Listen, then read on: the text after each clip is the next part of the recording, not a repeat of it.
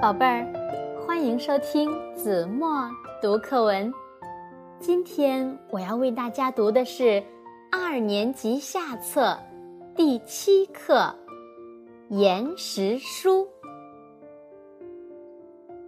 一天，川川和磊磊到山上去玩，看到一位勘探队员叔叔。正趴在大石头上看什么？叔叔，您在看什么？我在读书呢。书在哪儿呢？岩石就是书啊！你们看，这岩石一层一层的，不就像一册厚厚的书吗？蕾蕾说。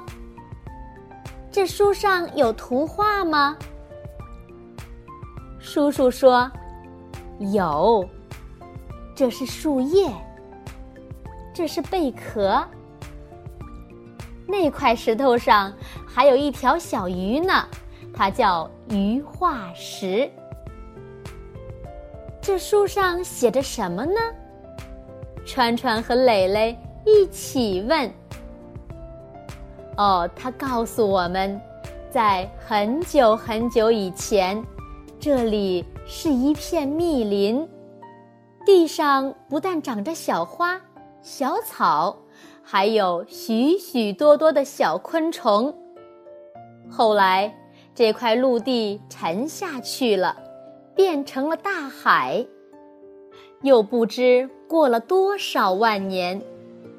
地壳又慢慢上升，这里又变成了高山，就是我们现在看到的这座山。读了这些书有什么用呢？川川还是有点不明白。用处可大呢，这些书会告诉我们，哪座山下埋着煤炭。哪座山下埋着铁矿石？哪里有金矿？哪里有银矿？读着读着，你一定会高兴的想：我们的祖国多么富饶啊！太好了，太好了！川川和蕾蕾一起跳起来，拍着手说：“我们长大了也来读这本大书。”